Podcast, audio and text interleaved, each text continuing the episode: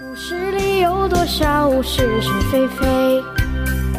故事里有多少非《侍卫官杂记》，作者宋乔，由事了播讲。故事也是，故事里的事，说不是就不是，是也不是。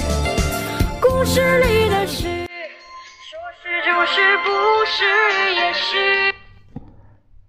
蒋经国带着他的俄国太太和孩子们从东北经北平回来了，这足以证明东北局面的紧张。他今天早上来官邸见了先生，他们父子俩关在办公室里，足足谈了三个多钟头。谈完话之后，夫人刚好从里面出来。夫人，你好吗？蒋经国很客气的问候他。好，太太孩子都好吧？夫人含笑着伸出手，怎么不带他们来玩呢？谢谢您。蒋经国和夫人握了一下手。我因为忙着来见主席，报告东北的情形，所以没带他们来向您请安。自己人不用那么客气。夫人笑得很开心。明天晚上吃晚饭怎么样？你父亲这几天也太紧张了，需要和孩子们在一起轻松一下。蒋经国满口答应，他接着向先生告辞：“你回南京的消息暂时不必发表，免得刺激人心。”是主席，我相信外面还不知道我回来的消息。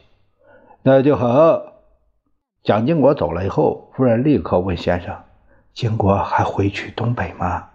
东北局势究竟怎么样？”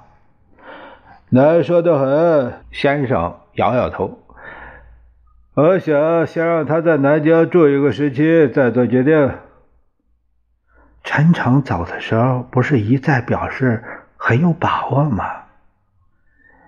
可是他到了东北之后，来了几封电报。口气并不那么乐观。先生的额头紧蹙起来。威德曼的建议，不知道华盛顿方面接受没有？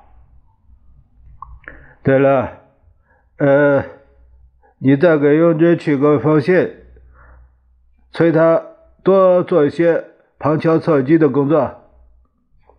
哈孔这个人呐、太过老实，哎。于必要时，我自己去一趟。